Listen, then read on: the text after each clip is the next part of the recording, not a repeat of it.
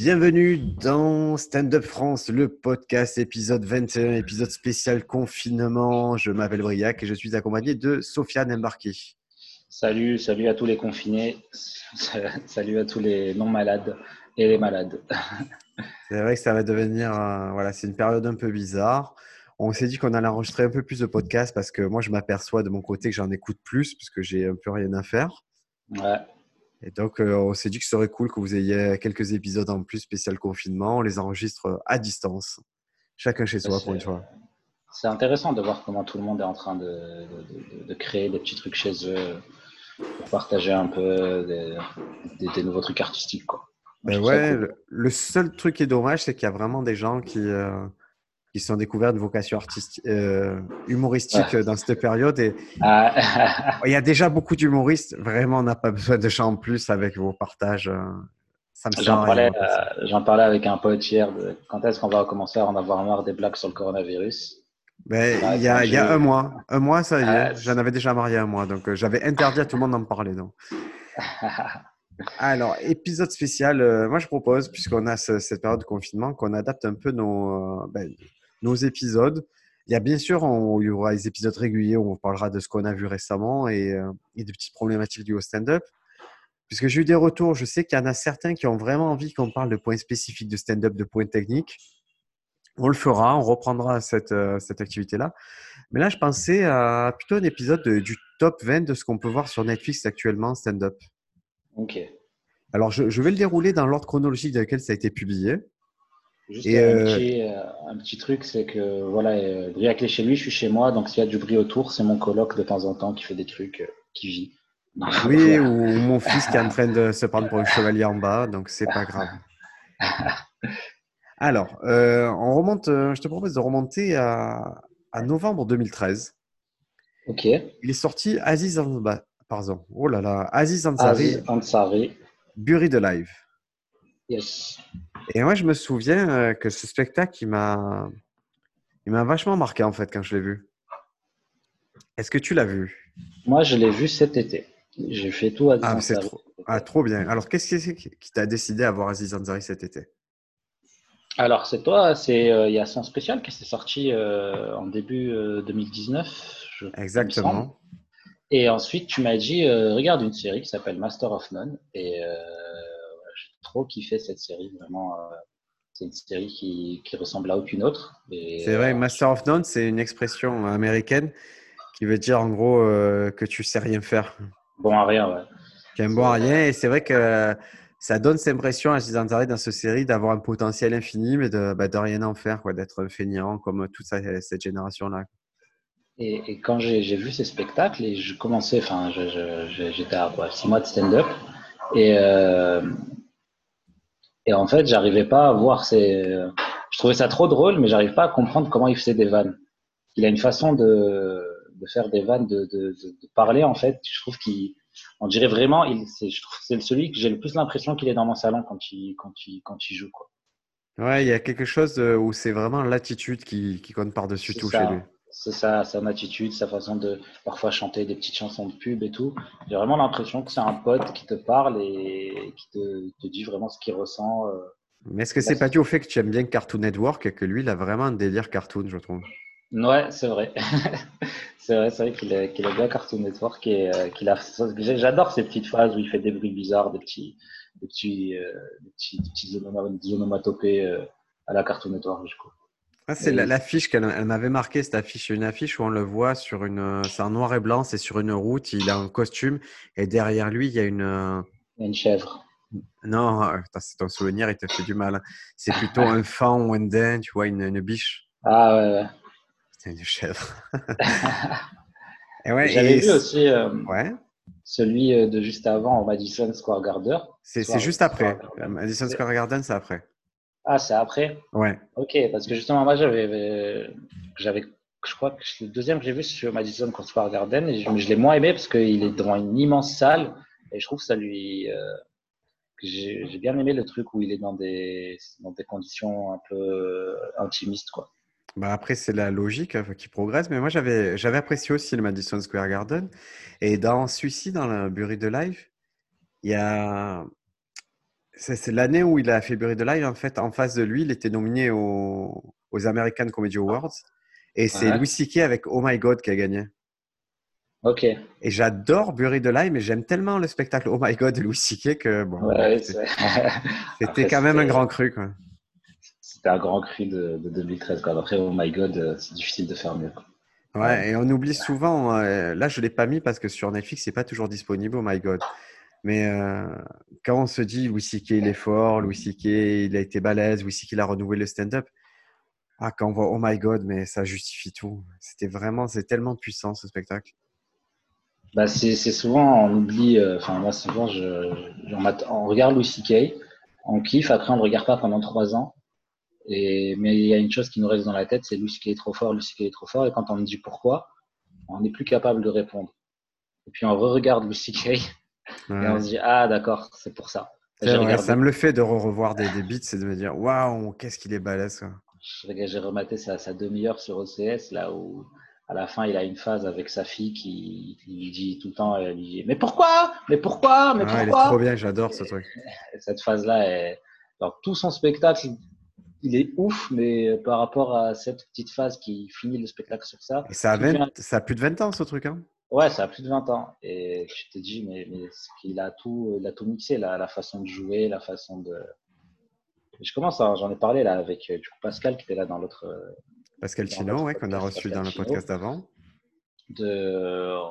J'ai l'impression aujourd'hui, on est beaucoup euh, dans le stand-up en France, en tout cas, dans des trucs, des blagues très construites avec peu d'attitude. Je vois peu de gens crier, par exemple, sur scène, faire des choses de. Ouais. Et, on s'est rendu compte, là, depuis quelques temps, on essaye de faire des trucs comme ça, où on crie, où on, on essaye vraiment de se jouer à fond sur scène. Et euh, c'est là où on s'amuse le plus, où il y a de plus de récompenses, en fait. Crier, ça ne veut pas dire jouer, hein, on est d'accord. Non, hein. mais enfin, pas enfin, jouer, mais jouer grassement. Quoi. Ça, je, ah, jouer fat, jouer, jouer, donner à voir des choses. Voilà, donner à voir des phases, comme Jim Jeffries, il va donner à voir des phases, comme Bill Burr, il va faire des phases délirantes. Et moi, à mon sens, c'est aussi c'est une marge de progression pour moi. Et, et c'est quand tu donnes à voir, forcément, les gens, ils, adhèrent plus que juste quand tu chuchotes dans le micro. Hein. Bah, c'est, on est en train de réfléchir à ça. c'est plaisant à faire comme ça. Ah, ben, ben, l'avantage, c'est que ça fixe une façon de faire. Ça fixe une façon de faire efficace et ça joue. C'est-à-dire qu'on a souvent ce complexe en tant que stand de dire je ne sais pas jouer, mais en fait, quand tu as bien réfléchi à ta mise en scène, tu peux très bien jouer et jouer tout le temps de la bonne façon. Et ouais, et quand tu poses un personnage, et, enfin, euh, pose-lui une voix, une attitude, euh, un débit de parole qui, qui, qui, va être que toi, qui va te plaire à faire en fait. Et si vous avez du mal à faire ça, vous savez, euh, sur Stand Up France, il y a un article sur comment améliorer ses dialogues et ses personnages. Et en fait, il y a un outil, c'est la fiche personnage, c'est-à-dire vous prenez votre personnage et vous allez lui inventer une vie, une façon de parler, une posture, des motivations, et ça va tellement vous simplifier dans vos sketchs euh, les échanges avec les autres personnages, qui sont quand même une façon de faire du stand-up qui est assez élégante. Hein. Et en réalité, quand un personnage n'est pas bien défini, ça se voit directement. Mais ça fait un peu, ça fait juste un passe-plat, quelqu'un qui va juste être là pour être le comic relief, te donner euh, les éléments, de faire des blagues. Exactement. C'est ça et le, public le ressent, ça veut dire ok, il a fait ce personnage pour faire la, blague. Je vais quand même rigoler parce que la blague est drôle. Mais si ton personnage il est vraiment réaliste, on, l'imagine bien et il est très, euh, c'est attachant hein. identifiable en fait. Identifiable. Et quand il revient, on sait qui c'est et on connaît ses motivations et c'est pas pareil. C'est vraiment en running gag euh, puissant, le personnage euh, en fait partie. Allez, on passe de suite au deuxième spectacle qui m'avait marqué. C'est sorti en novembre 2014. C'est Chelsea Peretti, One of the Greats. Euh, je ne l'ai pas fini ce spectacle. Je l'ai vu, mais ah, je ne l'ai pas fini. Chelsea Peretti, donc, elle fait partie du casting de Brooklyn Nine-Nine. Brooklyn Nine-Nine. Et Brooklyn Nine-Nine, ça se voit qu'elle est drôle dans Brooklyn Nine-Nine, mais quand vous voyez chez, euh, One of the Greats, vous dites, OK, elle est juste hilarante et c'est. Je dis pas qu'elle est sous-employée, mais elle est trop euh, forte. C'est celui où au début elle arrive, elle a une intro en moto et elle arrive. Avec, Exactement. Euh, ok. Donc l'introduction est un peu particulière. Elle est là en moto, elle passe devant des monuments. Elle a un discours qui est un peu, euh, en gros, elle se doit de faire ce spectacle. Et mm. après, le spectacle commence. On se disait c'est une intro bizarre, mais en fait le spectacle est trop bizarre. Ouais, moi, ça, moi quand je l'avais vu, Parce que je l'avais vu avant de, de faire le, du faire stand-up et tout. Quand j'avais découvert Brooklyn Nine-Nine, j'avais pas compris en fait ce qui se passait. Il faut que tu le revois. Quand tu comprends le stand-up, c'est fou parce qu'en fait, déjà, ces sketchs, ils sont trop bien. Il y a un vrai propos qui est avant-gardiste, puis sur des problématiques qui sont venues au grand public un peu plus tard. Ouais. Surtout, elle fait des trucs très bizarres, du style, euh, elle, elle parle, elle fait une blague, et le reaction shot, c'est-à-dire ce qui, ce qui est censé être filmé dans le public, d'un coup, il va y avoir des chiens, un clown, que des choses trop bizarres qui font, on dirait un film de David Lynch. Oui, je me rappelle. J'avais pas compris ce qui se passait, ouais, j'avais enlevé. C'est une des premières, je pense, qui a intégré le fait que le spectacle serait vu sur une plateforme et qu'il y avait une autre forme à défendre, qu'il y avait autre chose à faire. Ouais, et puis j'aime beaucoup les, les intros. Euh, je trouve que ça se fait pas assez, les intros de spectacle. Euh, par exemple, euh, enfin, je, je donne un exemple de merde, hein, mais euh, Manu, Manu Payette, Ouais. Il, il a un spectacle sur Canal+. C'est pas parce que c'est français que c'est de la merde. hein, c'est- Oui, après, mais c'est parce que c'est dommage qu'après le spectacle est pas ouf. c'est Emmanuel. a- Emmanuel, ouais. Ouais. Et euh, au début, il y a une intro avec lui en, en île de la Réunion avec sa mère et tout. C'est vraiment trop drôle. Tu te dis, putain, j'ai envie de le voir ce film. ouais. C'est bien réalisé et tout. Et après, ça commence le spectacle et, euh, et là, on commence à tomber dans les travers des, des sujets un peu déjà vus et tout. Mais, euh, mais je trouvais ça intéressant d'amener le spectacle avec une petite fiction au début. Elle, dure, elle, elle est- assez longue. Hein. Elle dure 10-15 minutes. Et, euh, et tu, tu te dis, putain, ce film est ça, il a l'air ça vraiment sympa. Ah, J'avoue que j'apprécie quand même c'est l'histoire. introduit comme ça. hein. Ouais, c'est, tu- en fait, tu, tu vois l'histoire, il y a des blagues partout. Après, tu vois Manu Payette aller en France euh, pour réaliser son rêve et tu le retrouves sur scène. C'est assez simple comme idée, mais ça a été bien fait et je trouve que ça, ça peut être, euh, ça peut être euh, utilisé vu qu'on dit tout le temps que le, le stand-up c'est un peu la même structure qu'un film. De mélanger stand-up et film un peu à la, à la série Louis. Ouais. Mais, Et euh, Il y en a qui arrivent à te raconter une histoire, euh, euh, genre Ray Romano, tu vois, il y a ces histoires qui, va, qui retournent dans le club de ses débuts et qu'il avec sa famille. Il y a Ouais. certains qui arrivent à mettre, euh, ouais, par exemple, Bob Burnham, quoi, dont on parlera un peu plus tard. Pareil, je trouve qu'il raconte une histoire à travers son introduction et sa conclusion. Et ça ajoute un petit truc qui n'est pas désagréable. Ouais. Contrairement, par exemple, à, à quelqu'un dont on a parlé récemment, Pete Davidson, où, où ça commence, le spectacle est déjà lancé, ça s'arrête, euh, il est sur scène. Euh, Du coup, il n'y a pas le côté avant-après qui, qui peut être attachant. Ouais, c'est des, styles. Mais moi, j'aime beaucoup ce côté, euh, attends, après, euh, ce côté storytelling de. Tu fais des blagues et tout, mais euh, regardez qui je suis, comment je suis arrivé là, je, je- je kiffe. Ouais, Et, j'aime aussi. et la question que j'ai à te poser par rapport à Chelsea Peretti, c'est euh, elle a fait quoi en premier Du stand-up ou euh, actrice euh, Mon, je ne la connais pas, c'est bien, je vais me renseigner mais mon intuition, c'est qu'elle vient de l'impro.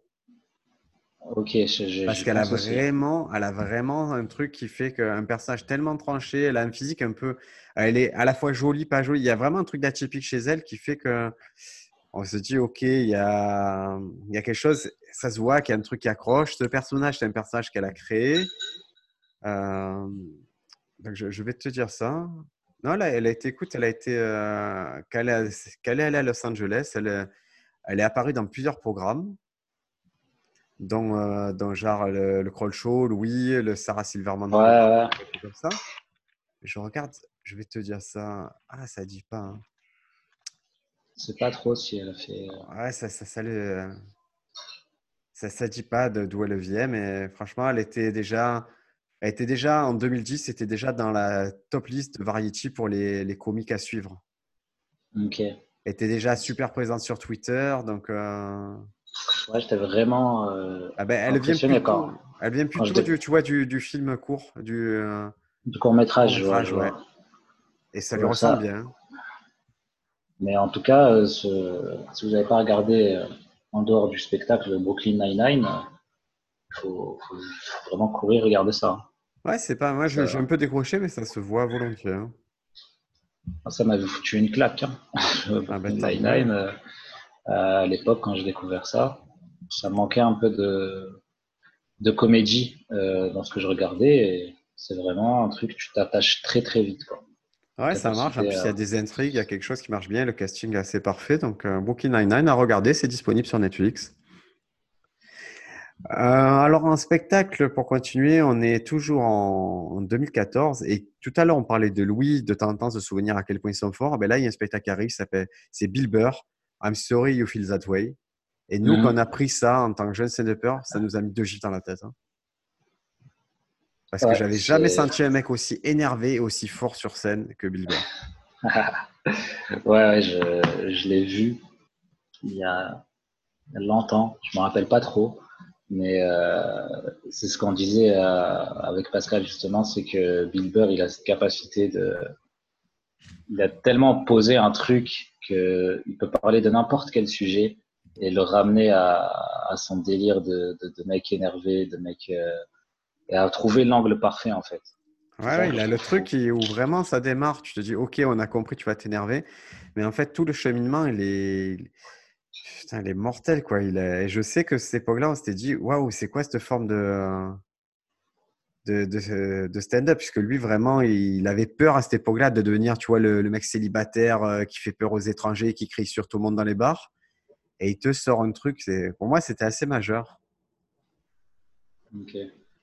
Euh, mais, Bill Burr, apparemment, c'est un tricard qui a, vraiment galéré euh, des années, quoi, avant de tu sais, le mec qui te sort un, deux, trois podcasts par semaine, je me dis qu'il est, euh, que c'est un besogneux. Ouais. C'est un gars, pour en arriver là, en plus, il est, euh, c'est un stand-up qui est filmé en noir et blanc, ce qui est assez rare dans, dans, le, dans les specials modernes. Il y, a, il y, a, vraiment une identité. Pareil, ça se voit que ça a été pensé pour une diffusion sur Netflix. C'est un des. Voilà, ça fait partie de la première vague sur Netflix et c'est. Je trouve ça pas mal du tout. Hein. À voir. Moi, je vous conseille. Un pour moi, c'est un élément constituant de, du stand-up, hein, ce truc. Ok, bah, je, vais, je vais le remater hein, parce que j'ai ah, pas trop de souvenirs. Ah ouais, ouais, ouais. Il y a vraiment. Puis ça part sur la NFL, ça part sur des trucs euh, sur les luthériens, sur. Vraiment, je sais pas, il arrive toujours à absorber des trucs. Euh, euh, ma femme, l'enfance, puis des trucs plus, plus pop culture et des trucs très perchés. Et, ça se mélange toujours, ça se répond. Et, je sais pas, je trouve qu'il y a tout ce qui constitue Bill Burr d'aujourd'hui, il était déjà là. Bon, c'est pas vieux, hein, ça, ça, a 6 ans, mais, mais il n'a jamais démenti cette qualité en fait. La seule différence, c'est qu'il était moins, moins une grosse star à l'époque. Ok. Mais c'est vraiment la, la, la quintessence de euh, mêler l'attitude avec des, des, bonnes blagues et être intéressant en même temps. Exactement. Il a trouvé tout, il a tout en même temps. Quoi. Et là, il y a aussi un élément maintenant, ça arrive en 2015, un spectacle qui, moi, m'a beaucoup marqué et, j'ai mis longtemps à apprécier. Il a fallu que je vois trois, quatre fois pour comprendre toutes les subtilités. C'est Dimitri Martin, Live at the Time. Ouais.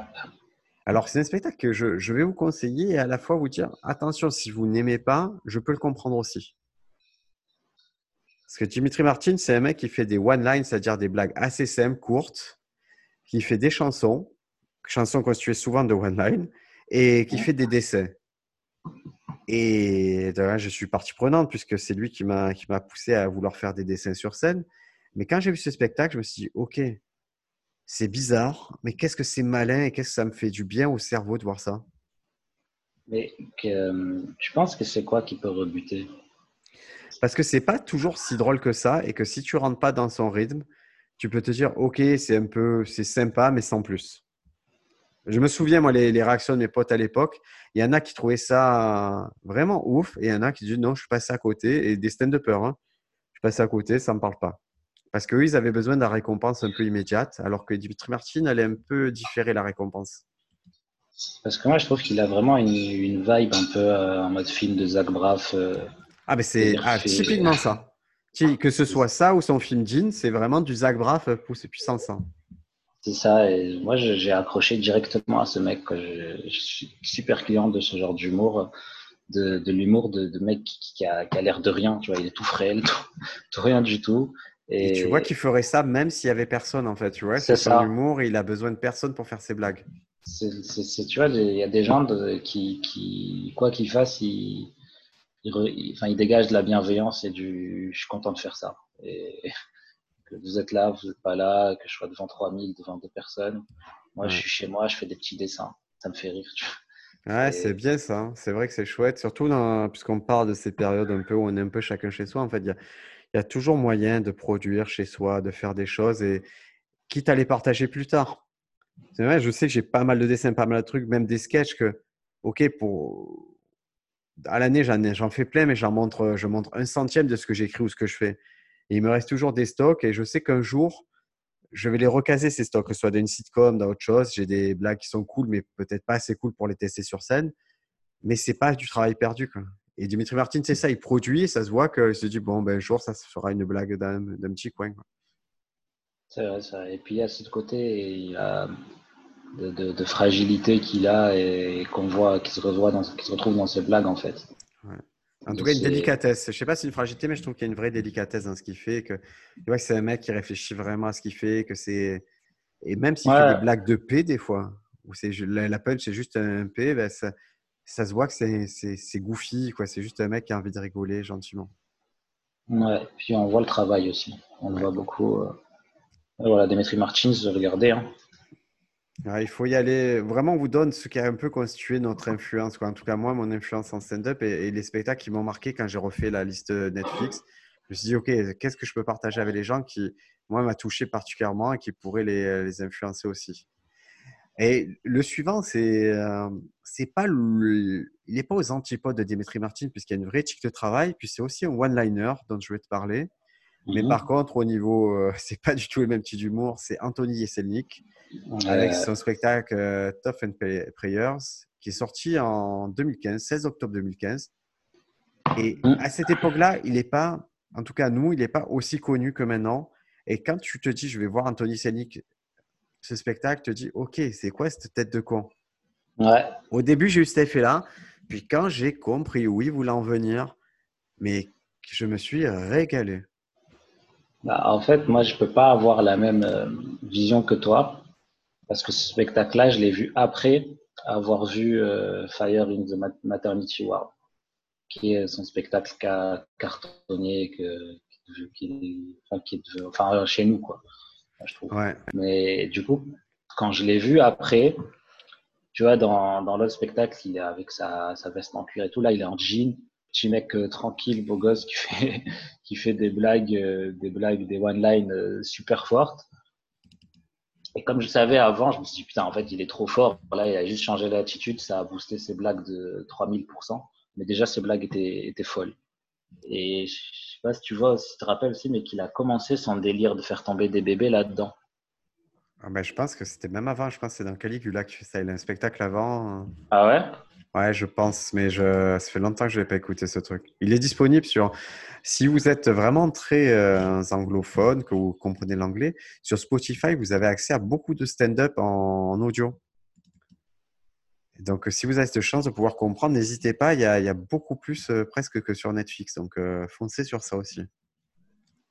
Ok. Et là, moi, ce que j'avais apprécié, c'est la fin du spectacle. Ça part un peu sur un ça part sur euh, une émission qu'il avait présentée, chaque partie. Mm. Et je trouvais que ça. Il arrêtait les one-line pour raconter une histoire. Et en fait, je me suis dit, OK, ce mec maîtrise la one-line, mais il maîtrise aussi le storytelling. Et j'adore ton storytelling. À ce moment-là, je me suis dit, putain, j'aime cette façon de raconter. Je trouve ça génial. Et de la même façon que dans son dernier spectacle, euh, Fire the Maternity Words, j'ai vraiment apprécié le gros storytelling qu'il fait. Ouais, ouais, c'est un mec qui maîtrise, euh, il maîtrise la vanne parfaitement en fait. La vanne, ouais, mais c'est surtout le fait de raconter, tu vois. C'est dur de garder une audience et de se dire, OK, ce personnage qui, qui marche en vanne, simple, euh, est-ce qu'il va marcher quand je raconte l'histoire? Est-ce que les gens vont m'écouter? Et tu es suspendu à ses lèvres parce que le gars, il crée une tension, il joue, il joue bien, quoi. Il joue juste trop bien. Ouais, et c'est toi qui avais dit l'histoire euh, d'Anthony Selnik qui s'est retrouvé avec 10 personnes comme lui qui faisaient de la one line. Ouais, c'est ce qu'il racontait. Il disait comment, comment je fais à l'époque. Euh, il passait des castings, il faisait des trucs comme ça. Il tout le monde me ressemble en moins beau parce qu'il tu vois, il était, tête de con quand même. Qu'est-ce que je vais faire pour faire la différence? Et il savait que ça pouvait être ce personnage-là. Il était conscient qu'il avait une carte à jouer, mais il fallait la jouer différemment des autres. Ouais. Après, le spectacle d'après, c'est un spectacle qui n'est pas connu. Euh, mais moi, il m'avait vachement marqué. C'est, euh, ça sort au 1er décembre 2015. Ça s'appelle I'm Brent Morin. C'est Brent Morin qu'on a vu aussi dans des petits, euh, dans des unités plus courtes, genre dans The Stand Up. Je crois qu'il a 15 ou 30 minutes. Et tu l'as vu ce spectacle? Non, pas du tout. Ah, peut-être ça m'énerve que personne ne le voit. Parce que ceux qui l'ont vu ça a influencé. Par exemple, moi, j'avais entendu une interview de Farid Jason Brokers qui avait vu ce spectacle et qui, du coup, avait modifié leur façon de faire à la suite à ce spectacle.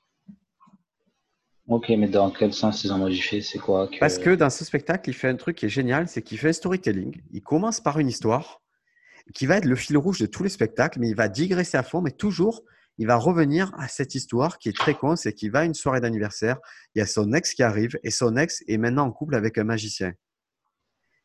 Et, tout le temps, ça va revenir, ce truc de putain, elle est avec quelqu'un d'autre, avec quelqu'un d'autre, et ça va constituer le liant de tous les spectacles. Un peu à la manière du dernier spectacle de, Cla, de Kian, où il raconte une ah, Je pense typiquement qu'il, que c'est, ouais, qu'il a, qu'il a vu Brent Morin, c'est sûr. Ok. ouais, c'est sûr qu'ils l'ont vu euh, parce que ça fait. Euh, ouais, ouais. Mais ça fait pas parenthèse à parenthèse. C'est juste que de temps en temps, tu te dis, il a lâché l'affaire. Non, il est là, il est à la soirée, il revient à la soirée. Et c'est un décor initial qui pose. Et, il peut avoir une voix un peu énervante. Il peut être un peu agaçant, Brent Morin, parce qu'il rigole un peu à ses blagues. Mais moi, j'aime bien. Je, vous conseille de voir un Brent Morin. je vais rajouter à ma liste. Allez, rajoutons. Après, le spectacle d'après, je ne vais pas avoir besoin de beaucoup d'argumenter pour te convaincre. C'est sorti le 8 janvier 2016 et c'est Tom Segura, Mostly Stories. Ok. Alors, Tom Segura, euh, pour moi, c'est, c'est l'homme pour lequel je deviendrai homosexuel. C'est bizarre parce qu'il n'est pas, il est pas très joli. Hein. Il n'est pas très, pas très ragoûtant comme garçon, mais, mais il a ah, un style qui est à l'opposé des, des, précédents, c'est que de Yeselnik et Dimitri Martin. Parce que Tom Segura, c'est de l'histoire, de l'histoire, de l'histoire. C'est pour ça que ça s'appelle Mossy Stories. C'est ça, c'est de l'histoire, de l'histoire. Et ce côté, euh, je trouve qu'il a un côté Louis C.K. Mais euh, ah, ça, ça, ça, tout à fait. Hein. Il y a, y a, ça ouais. départ et bas. Hein. C'est les deux à côté, ça, ça me va. Hein. Alors, quand je l'avais regardé, enfin, je l'avais regardé avant de commencer le stand-up. Quand on m'a fait découvrir Louis C.K., j'ai regardé un peu le stand-up, j'ai regardé Tom Segura. Et, euh, et, je me suis dit, putain, en fait, c'est Louis C.K. en mieux. Parce que je, l'aime, je, préfère lui que Louis C.K. Enfin, je, je, ah, je peux le comprendre. Je vois, bah, il est plus likable. Il y a vraiment quelque chose, c'est Tom Segura de doux et qu'on peut apprécier. Et et Tom Segura, moi, ce que j'aime bien dans la structure de ses spectacles, j'ai pu remarquer, c'est que ça va être des histoires personnelles et tout. il finit toujours par une histoire qui implique des personnalités connues. Ouais, et c'est une structure que j'ai découvert chez Tom Segura et que j'ai retrouvé chez beaucoup de stand-uppers. C'est euh, des histoires, du stand-up. Puis à la fin, il faut, je ne sais pas pourquoi, ils finissent toujours par une anecdote avec quelqu'un de connu. Et ça fait un peu une plus-value. C'est comme inviter quelqu'un sans l'inviter. Ouais. C'est marrant cette, euh, la, cette réflexion énorme qu'il y a dans comment euh, agencer un spectacle, quoi, qu'il y a des, tendances qui se. on n'a pas l'impression de, de, que, c'est naturel, quoi. Comme euh, déjà, on se dit pas, ah, je vais faire mon spectacle, je vais mettre une, une storytelling sur une star à la fin et tout, mais c'est une tendance qui, qui, revient après. Tu vois, euh, et là, moi, j'ai regardé un peu Fari Hexagone, ah, qui est le spectacle de Fari. Euh, on, le débriefera un peu plus, hein, mais déjà, il est visuellement, il est très stylé. Ils ont fait un mmh truc, euh, voilà, c'est soigné, mais ils commencent par une histoire avec une personnalité connue, puisqu'ils commencent par une ouverture avec un truc avec Eric Zemmour. Tu vois, il fait un peu le contraire. Mais je me dis que ce qui marche à la fin, ça marche aussi au début. Tu vois, ça accroche bien le fait qu'il y ait une personnalité connue dans, dans l'histoire. Mais tu penses que ça, c'est que du coup, quand tu parles d'une personnalité connue, les gens vont être plus attentifs? Moi, je me dis que c'est une variation intéressante. Par exemple, si moi, il m'est arrivé des histoires avec euh, Gad Elmaleh, des histoires avec euh, Kev Adams. Euh, je me dis que pour terminer un spectacle, ça peut être une bonne, une bonne façon de conclure aussi, je ne sais pas. Je sais pas. Je trouve que ça fait une histoire avec plus d'enjeux que ça. Ça fait un peu plus prendre la sauce. Ouais, bah, euh, moi, ça m'a pas trop traumatisé toutes ces histoires, à part celle de. Comment ils appellent le Mexicain là? Gabriel. Euh, Iglesias? Iglesias, où il a son histoire. Fluffy, là, où il a son histoire où il qui va avec son fils euh, à un tournage avec Snoop Dogg. Et, mais c'est lui, il l'a mis vraiment au milieu du spectacle. Mais je, moi, je suis pas trop fan des histoires, euh, des histoires à star. Ok. Je préfère, quand tu parles d'eux, vraiment la, la phase vraiment. Mais, mais chez Dave Chappelle, par exemple, quand dans ce spectacle, il va te parler des trois fois où il a rencontré O.J. Simpson, ça te parle pas ça? Ouais, c'est sympa, mais c'est pas mes phases préférées. D'accord, je comprends. Euh, c'est vraiment, je préfère quand tu parles d'eux Vraiment, euh, quand il me dit, quand, quand Tom Segura, d'un coup, il fait toute une phase, après il dit, euh, est-ce que vous avez déjà, vous avez déjà fait, masser euh, la partie entre les couilles et l'anus? Moi, je trouve ça, moi, c'est ça qui m'a vraiment traumatisé dans, dans ce spectacle. Je trouve trop drôle quand il me parle de ça et qu'il fait tous les gestes et tout. Moi, je trouve, euh, c'est ça, c'est ça, c'est ce genre de, de, de blague qui me, qui, qui, me reste, quoi. Parfait. Écoute, euh, euh, juste un peu après, il est sorti le 5 février 2016, Hannibal Buress, comédie Camisado. Et ça, pareil, c'est un spectacle que j'ai du mal à faire voir aux gens. J'ai du mal à leur faire découvrir Hannibal Buress, alors qu'à mon sens, il est largement dans le top 5 des meilleurs humoristes actuels. Je suis d'accord. Je suis tout à fait d'accord. C'est toi qui m'as fait découvrir d'ailleurs. Parce qu'il a une... Euh, alors, pour rappeler un peu l'histoire d'Hannibal Buress, euh, il est connu pour un truc qui est, euh, qui est un peu périphérique à, à son stand-up. C'est qu'en 2014, il est d'un club de Philadelphia, le Trocadéro. Et en fait, il est enregistré en train de faire une routine, des blagues sur les accusations de, de viol à l'encontre de Bill Cosby. Et donc, et ce, c'est ce truc-là qui va être euh, posté sur, euh, sur un magazine de Philadelphia et qui va devenir viral. Et à partir de là, ben, Bill Cosby va être accusé, on va recouper les informations, et Bill Cosby va être accusé de, de viol et, et va être euh, au final incarcéré. Et c'est ça qu'il a mis en avant en fait. C'est un peu un lanceur d'alerte.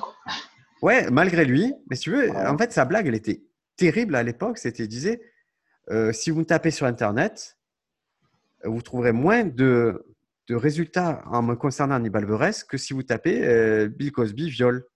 Et pourquoi vous tapez pas Bill Cosby viol Vous allez voir que ce mec-là est accusé de trucs. Il suffit de recouper les informations, vous verrez qu'il est accusé de, par plein de femmes de viol. Et, et, voilà, et ça a fait son. Il avait, voilà, il était, il était déjà actif dans la comédie. Hein. Il, était, euh, écrit, il écrivait déjà pour le Saturday Night Live. Et il était. Euh, avec Eric André, là. Ouais, avec Eric André, il faisait déjà des choses, tu vois. Et il était euh, dans Louis aussi. Il faut. Mais voilà, ça, ça l'a vraiment mis en avant. Et là, il arrive à ce truc, comédie camisado. Et euh... qu'est-ce que j'ai aimé ce stand-up? J'ai vraiment. Ouais, c'est en plus, c'est spécial. C'est pas. Euh, c'est stand-up un peu à l'ancienne, quoi, je trouve. sans, euh... Il raconte des histoires. Voilà, il raconte des histoires tranquilles. Euh, et c'est drôle. C'est... je sais pas, qu'est-ce que je peux dire de plus sur ça, mais moi j'ai vraiment adoré ce spectacle. C'est un des rares spectacles avec mon coloc où on est mort de rire euh, devant. Et, moi, je, je, regrette, c'est ce qui est pas un... Il est plus disponible sur Netflix, je suis deg. Il y avait Hannibal, Takes, Edinburgh. Et en fait, c'était Hannibal à Édimbourg lors du Fringe Festival. Et du coup, tu le vois, euh, c'est un documentaire où tu le vois progresser dans le, à Édimbourg, puisque lui, il, est, il vient de Chicago, donc ça le dépayse d'être en Europe, c'est la première fois qu'il y va. Il est dans ce grand festival où on le connaît pas vraiment, il va faire. Et, et tu le vois évoluer là-dedans, mais je trouvais que c'était ce documentaire, il est mortel, parce qu'il fait le truc que j'aime le plus et que c'est très, qui est très rare, c'est qu'on voit un mec avoir une idée, se dire cette vanne-là, je pense qu'elle est drôle, la tester, faire un bid, faire un deuxième bid, comment ça marchait un peu, un peu plus, un peu plus, et en faire une routine qui démonte tout le monde. Et là, c'est une routine sur le fait qu'il aimerait manger du pingouin. L'idée, elle est débile, hein mais quand tu le vois progresser euh, là-dedans, moi, j'ai trouvé ça fabuleux. Donc, si vous arrivez à le revoir aussi, Hannibal, euh, Taking Edinburgh, je ne sais pas comment il le prononce exactement, mais c'était vraiment très, très chouette. King Edinburgh, t'as dit? Ouais. Voilà, il est, je vois qu'il est, il est sur Netflix US. Il était sur Netflix français, mais il n'y est plus. Bah, je pense qu'un petit, hein. euh, voilà, ou un petit euh, VPN, ça fait toujours l'affaire. Voilà. Et on va finir. Ouais. On va finir euh, parce que là, on en a fait 10. Ça, ça fait déjà presque une heure qu'on y est. Okay. On va finir par euh, un truc qui est sorti en avril 2016. Et j'espère que tu vas me suivre sur ce coup, mais il ne fait pas toujours une unanimité. Mais c'est Patton Oswalt, Talking for Clapping. Ah, je ne l'ai pas vu. Oh là là, c'est nul que tu n'aies pas vu. Il faut, faut le voir. voir. Écoute, ça va te donner un truc à voir. C'est là aussi, on est dans, on est à la fois dans le stand-up un peu euh, théorique, les, bonnes blagues courtes, et aussi de euh, du bon storytelling. Et Patton Oswalt, c'est un gars qui, euh, il y a certains humoristes que chaque spectacle te dit, ah, j'ai préféré le précédent, ça, ça a un peu baissé, il a perdu un petit truc en route. Et Patton Oswald, il a la particularité que chaque spectacle, je trouve qu'il est plus fort. Et c'est rare hein, parce qu'il n'a pas, il a pas 20 ans, Patton Oswald. Hein. Chaque spectacle, je me dis, putain, il est encore plus balèze. C'est encore plus intime. Lui, il a vécu une histoire assez terrible puisqu'il a perdu sa femme euh, assez jeune. Et, et Pat il a 50 piges. Il, a, il en a 46 au moment où il fait ce stand-up. Et, il est vraiment cool. Hein. Ok, bah je, je Mais c'est vrai que cette, euh, cette, euh, cette, histoire de quand quelqu'un sort un spectacle, puis un autre, tu te dis putain, j'aimais celui d'avant. Ouais, mais ça baisse un peu. Il y a le côté, le côté de la surprise et tout, de ne pas le connaître. Quand tu le connais, tu t'attends un peu plus à ce qu'il fait. Et c'est fou qu'il y ait certains, certains humoristes qui arrivent à se renouveler comme ça très très rapidement. Ouais, il se renouvelle sans son nouvel de sens où c'est un gars qui, euh, qui comment dire, ça, fait longtemps qu'il est là quoi. Ça fait ça fait 25 ans qu'il fait ça. Il en a, je pense qu'il en a chié. Il a essayé de il a essayé à un moment de faire bouger les lignes et c'est un documentaire aussi qui est plus euh, qui est plus disponible sur notre Netflix mais qui était était vachement bien. Ça s'appelle euh, The Comedians of Comedy. C'est un documentaire où il était producteur et à la fois acteur. Et en fait, il montrait une comédie qui s'avait montée aux États-Unis euh, avec comme principe de de jouer dans des endroits qui n'étaient pas des lieux de comédie, qui étaient des lieux de rock indépendant. Ah oui, tu m'en avais parlé de ça. Et à l'époque, il part en, tournée avec que des comédiens dits alternatifs. Il part avec euh, Zach Galifianakis, qui n'a pas encore, qui a pas encore fait The Hangover, Very Bad Trip, donc qui n'est pas connu. Il part avec Maria Bamford. Il part avec Brian Posen. Et c'est que des gens qui par la suite se sont imposés comme des, euh, comme vraiment des stand-uppers solides, solides, solides. Et ben, il est sur YouTube en anglais.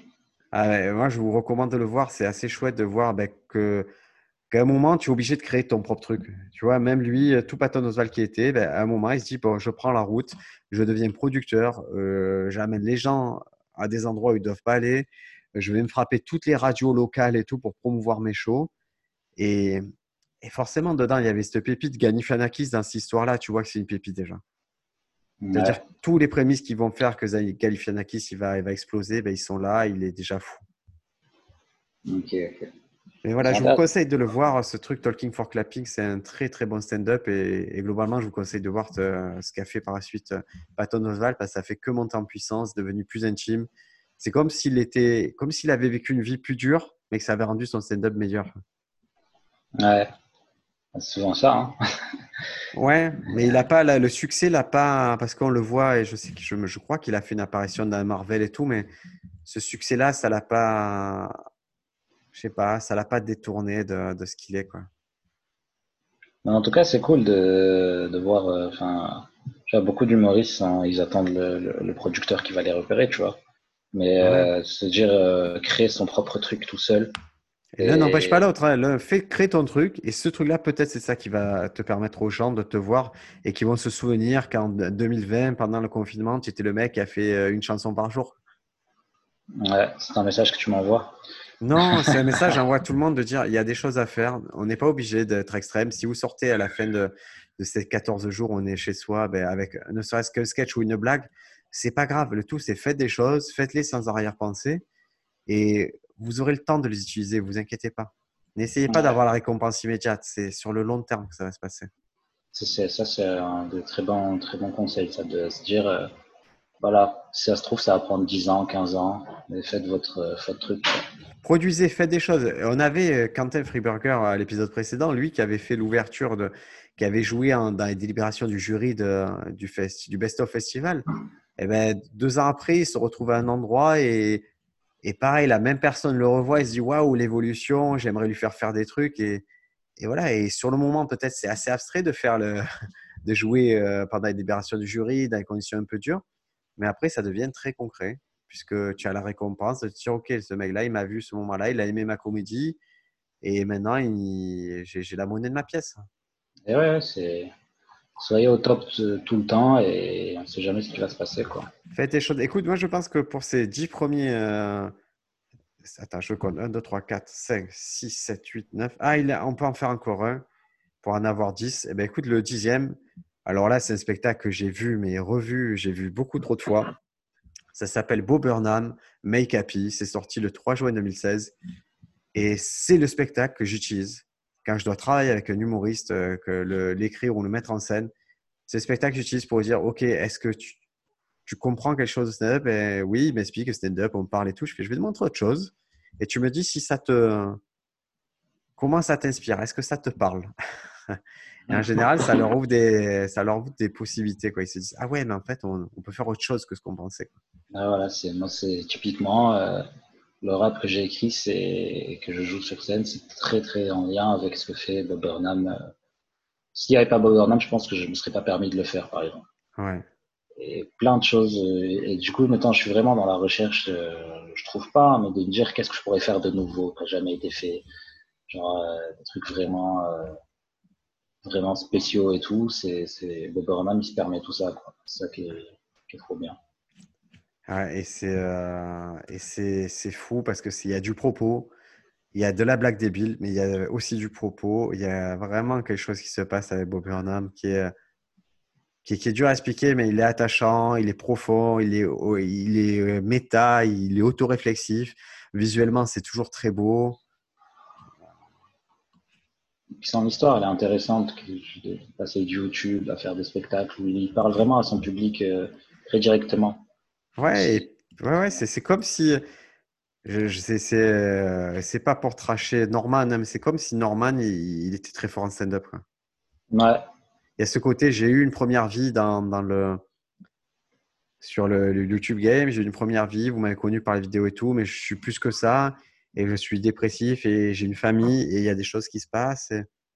Et, sans les prendre pour des cons, même des fois, je trouve qu'il va, va vraiment loin dans l'auto-analyse, dans le fait de dire je vous livre un truc, euh, je vous livre un peu de la merde, je vous livre. Mais, mais c'est toujours élégant. Ouais, c'est le genre de mec que tu as envie de suivre. Je ne sais pas d'où ça vient, mais. Ouais, c'est le charisme. Hein. Tu as des gens qui ont, le, qui ont un peu le X-Factor et lui, il a ce truc, le X-Factor, qui te dit Ok, quoi qu'il fasse, qu'il fasse un film ou quoi, j'ai envie de le voir. C'est marrant parce qu'il est grave beau gosse et dès qu'il rentre sur scène, il y a toutes les meufs qui font Ouh! et après il les clash. C'est drôle. Ouais, il a, il a, parce qu'il a, je pense qu'à un moment, il a dû apprécier. Puis à un autre moment de sa vie où il s'est dit, OK, il n'y a pas que ça. Et... écoutez, on a fait le top 10. Euh, de... Ça s'arrête en 2016. Donc, vous voyez, il nous reste 4 ans pour euh, continuer. Euh, je pense qu'on va faire juste un top 20. On va pas aller un top 30 parce qu'au final, dans les années d'après, il est sorti des trucs des trucs sympas et tout, mais ce n'est pas des choses qui m'ont, en tout cas en tant que stand-upper, constitué. Alors peut-être que j'étais un peu plus sensé. 99% des stand-up sur Netflix, je les ai vus, qui sont sortis. Tu vas jusqu'à quelle date, t'as dit? Là, on est jusqu'en 2016. Ok. Sachant que quand on va reprendre le flanc, euh, la suite, on va attaquer par, euh, par des spectacles assez fondateurs pour moi, comme Neil Brennan. Euh, donc voilà, je me languis de reprendre. Mais c'est tout pour aujourd'hui. C'est un, c'est un podcast qu'on va publier directement. On ne va pas attendre le lundi pour le publier. Comme ça, vous l'avez chez vous. Il n'y a pas de jingle, il n'y a pas de travail euh, spécifique de son. c'est un petit bonus. Et on essaiera d'en faire d'autres. Si vous avez apprécié, ce qui nous rend service, ça a l'air de rien, mais euh, si vous allez sur Apple Podcast, que vous laissez une, critique, ça nous aide à gagner en visibilité. Même si on est un podcast de niche, on apprécie d'être écouté, on apprécie vos retours. Même si c'est un retour sur Instagram, envoyez-nous un petit message, c'est cool. Ouais, c'est toujours sympa de savoir euh, qu'est-ce que vous en pensez, quoi. Voilà, et échanger avec nous, puisqu'on a un peu que ça à faire. Sofiane Embarqué Humoriste, Briac AB sur les réseaux. Sofiane, bonne journée, bonne fin de confinement pour toi. Va acheter des pâtes. Tu as des réserves euh, Ouais, ouais, on a fait les réserves. Euh, on a tout ce qu'il faut. Après, j'ai un colloque qui est très dur gustativement, qui va faire de très bons repas. Donc, je vais devoir un peu lui expliquer ne va pas falloir manger très bien pendant deux semaines. Bon, écoute,